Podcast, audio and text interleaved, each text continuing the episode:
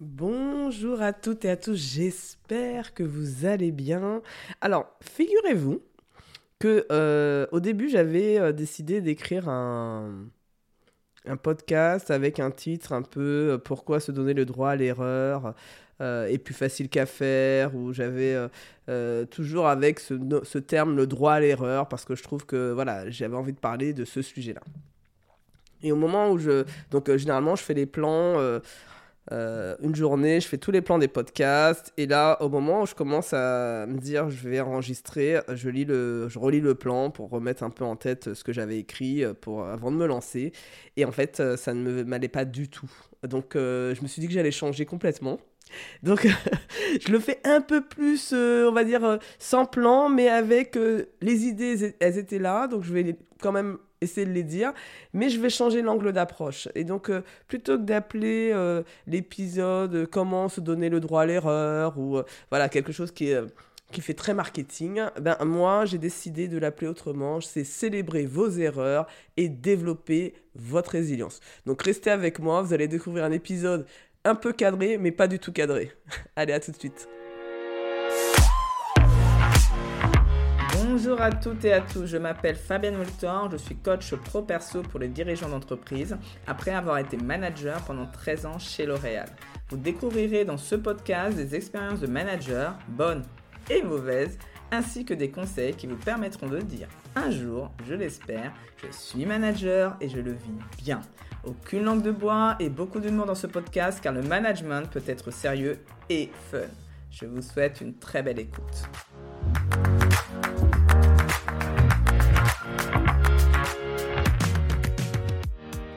Alors déjà, avant de commencer, j'ai envie d'introduire euh, euh, cet épisode en parlant déjà de l'erreur. Déjà, qu'est-ce qu'une erreur? Euh, Voilà, parce que ce qu'on peut constater, c'est que une erreur pour moi n'est peut-être pas une erreur pour toi.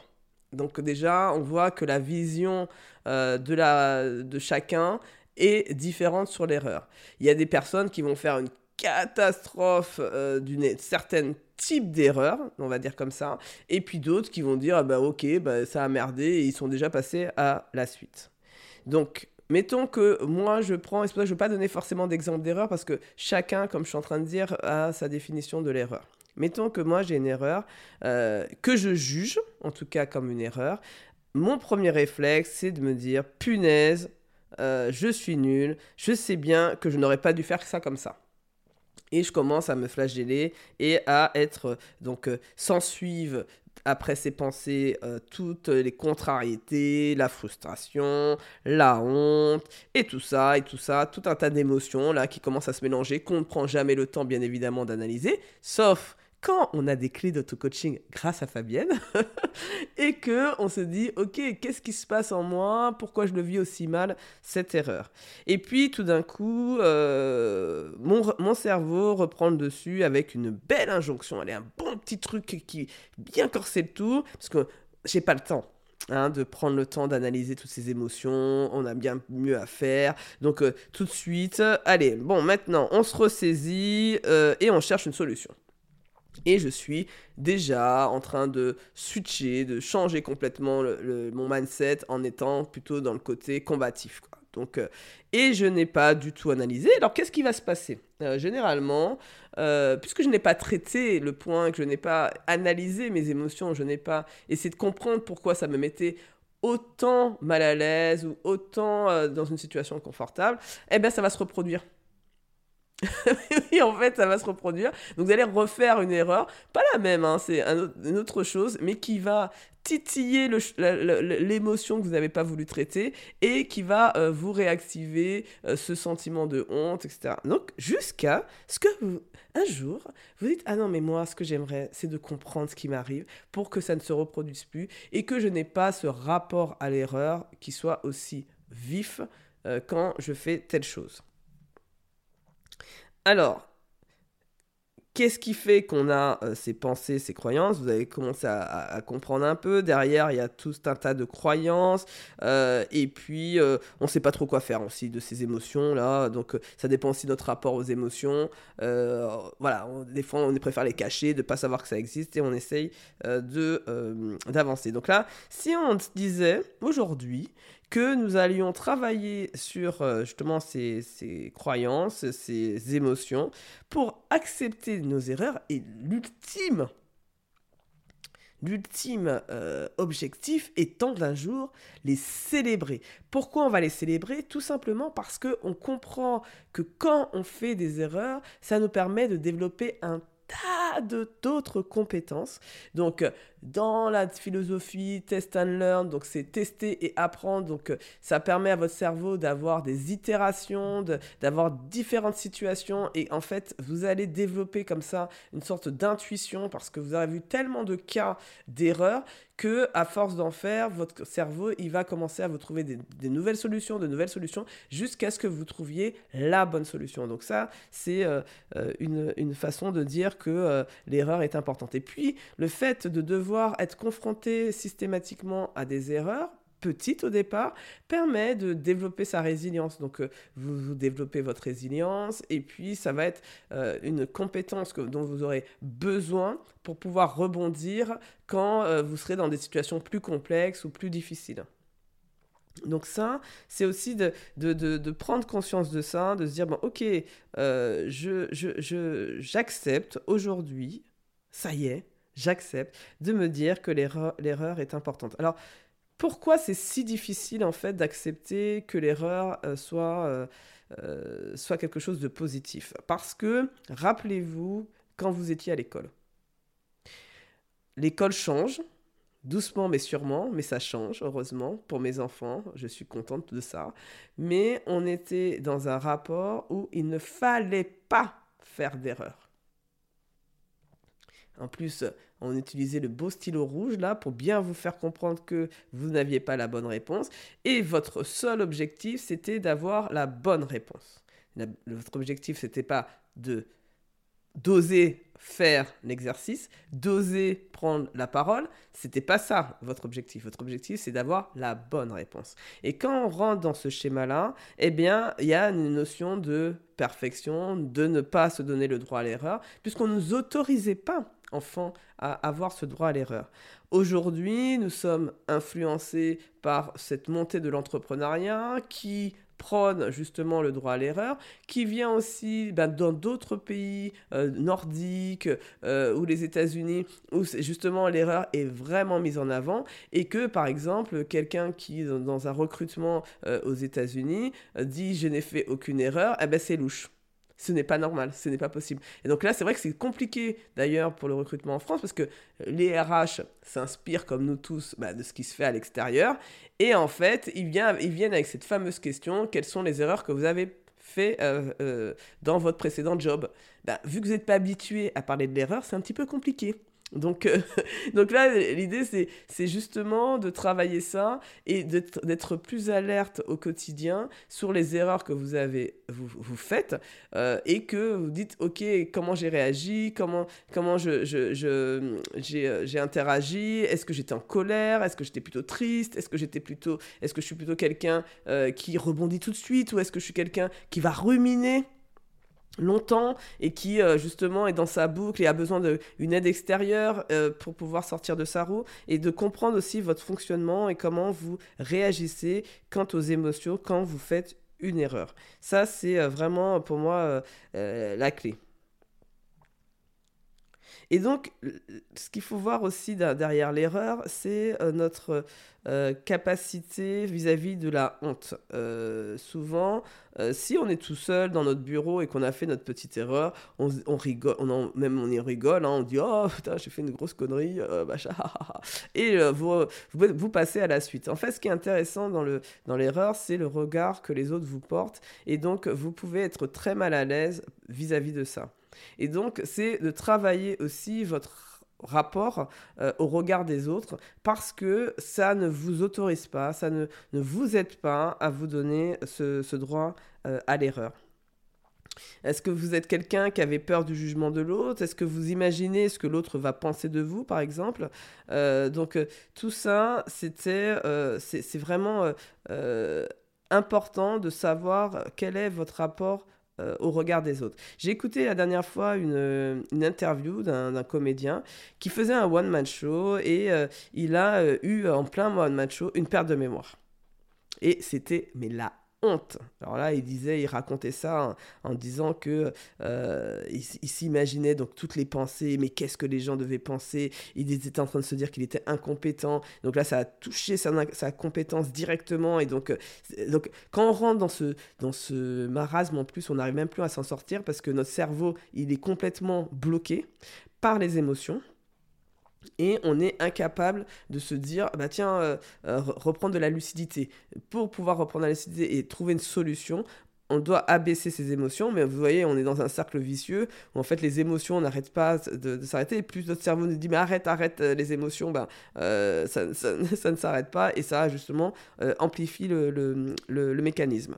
Donc là, il était en sueur, je ne sais pas quoi faire et en fait, ce qui a été qui l'a ramené en fait à essayer de trouver une, solution, c'est que le public, il a commencé à applaudir. Donc le public, il a commencé à applaudir et en fait, il a pas tout de suite compris, mais en tout cas, il a senti que le public était avec lui et l'encourageait. Donc au fait, ce qui était intéressant, c'est que les personnes n'étaient pas en train de de se dire oh mon dieu qu'il est incompétent etc ils étaient plutôt plutôt de la peine pour ce comédien, ce comédien pardon, et a envie d'une seule chose, c'est de l'encourager. Donc rappelez-vous que vous n'êtes pas dans la tête des autres. Alors évitez euh, de projeter clairement vos pensées euh, qui n'auront certainement pas. Et euh, rappelez-vous que l'erreur est humaine. Tout le monde le dit. Et donc généralement, les gens ont plus d'empathie vis-à-vis de vous quand vous faites une erreur que de jugement. Donc euh, si, si, vous n'êtes pas avec les bonnes personnes, oui, ben, il y a des gens qui jugent, hein, je ne vais pas vous mentir, hein. mais euh, euh, dites-vous aussi que si c'est des personnes qui vous apprécient, qui vous aiment, etc., probablement que la personne elle a plus de peine et, justement elle va chercher à vous aider plutôt qu'à vous enfoncer. Alors maintenant qu'on s'est dit ça, euh, ok, euh, ok Fabien, je comprends très bien, euh, j'ai honte, comment je gère la honte, ou le mal à l'aise, je me sens inconfortable, je suis pas très à l'aise avec le regard des autres qui montrent que je suis incompétente. Par quoi je remplace tout ça et comment je fais? Donc, je, je, vous propose dans cet épisode de, d'adapter d'adopter pardon, une nouvelle philosophie afin que la première disparaisse la première, euh, pardon, l'émotion qui apparaît plutôt, euh, soit euh, plutôt positive. Donc quand vous faites une erreur, vous dites que c'est positif. Donc, vous vous dites, la première chose, c'est que les erreurs, je pense que c'est un peu ce que j'ai expliqué depuis tout à l'heure et que je pense que vous avez touché du doigt, c'est les erreurs permettent d'apprendre plus vite. Plus vous faites des erreurs et plus votre cerveau cherche de nouvelles solutions plus vous réalisez deux fois la boucle, ce que j'ai appelé les itérations, plus vous finirez par trouver la bonne solution. Et donc, l'idée, c'est de se dire que si vous arrêtez à la première erreur, vous resterez certes une solution un peu bancale, mais ça ne sera pas la plus adaptée ou la meilleure. Donc, l'objectif n'est pas d'être juste du premier coup et d'avoir raison. L'objectif est de tester et expérimenter le plus possible pour que votre cerveau continue d'apprendre. C'est comme si, l'idée, si je devais vous donner une image, c'est comme si vous boostiez votre algorithme personnel avec les erreurs. Un ordinateur, il fait un certain nombre d'hypothèses, il teste, il teste, il teste. Un algorithme, c'est comme ça. Et après, il voit la solution qui converge avec le plus de paramètres possible et il vous dit voilà c'est ce qui, se rapproche le plus de ce dont tu ce que tu m'as demandé c'est un, système de test, euh, test euh, expérimentation, test d'hypothèse et euh, de, vous rapprocher le plus possible de la, de la bonne solution. L'idée, c'est de faire la même chose avec votre cerveau, mais avec donc le système d'erreur pareil, sauf que ça vous nécessite, contrairement à un robot ou contrairement à un ordinateur, de travailler sur vos émotions que génère le fait de faire des erreurs. Alors, pour aller encore plus loin et encore plus euh, au, cœur, euh, en fait, pour pouvoir vous dire qu'il y a encore plus de bénéfices euh, des échecs, je vous invite à lire un bouquin qui, moi, m'a beaucoup, beaucoup inspiré, qui s'appelle Les vertus de l'échec. Alors, il est très simple, ça se lit euh, en deux jours, même pas. Euh, euh, c'est un philosophe qui s'appelle Charles Pépin, que vous trouvez aussi sur les réseaux sociaux, sur Instagram. il a un, podcast aussi, qui il est très, très en fait dans l'idée de, de, vulgariser la philosophie, de rendre accessible la philosophie. Et je trouve que ce, ce, premier livre a été, je pense, top vente pour lui euh, parce que beaucoup de personnes l'ont lu. Euh, je l'ai donné même à mon père euh, qui l'a adoré, alors que mon père n'aime pas forcément lire, mais il a adoré ce livre, donc je vous invite vraiment à le lire, parce que vous y trouverez des exemples concrets de personnes que vous connaissez, donc ce sont des personnalités, type Charles de Gaulle, Raphaël Nadal, Steve, Jobs, en fait ce sont des personnes connues de différents secteurs, et qui nous permettent de changer clairement notre regard sur nos échecs.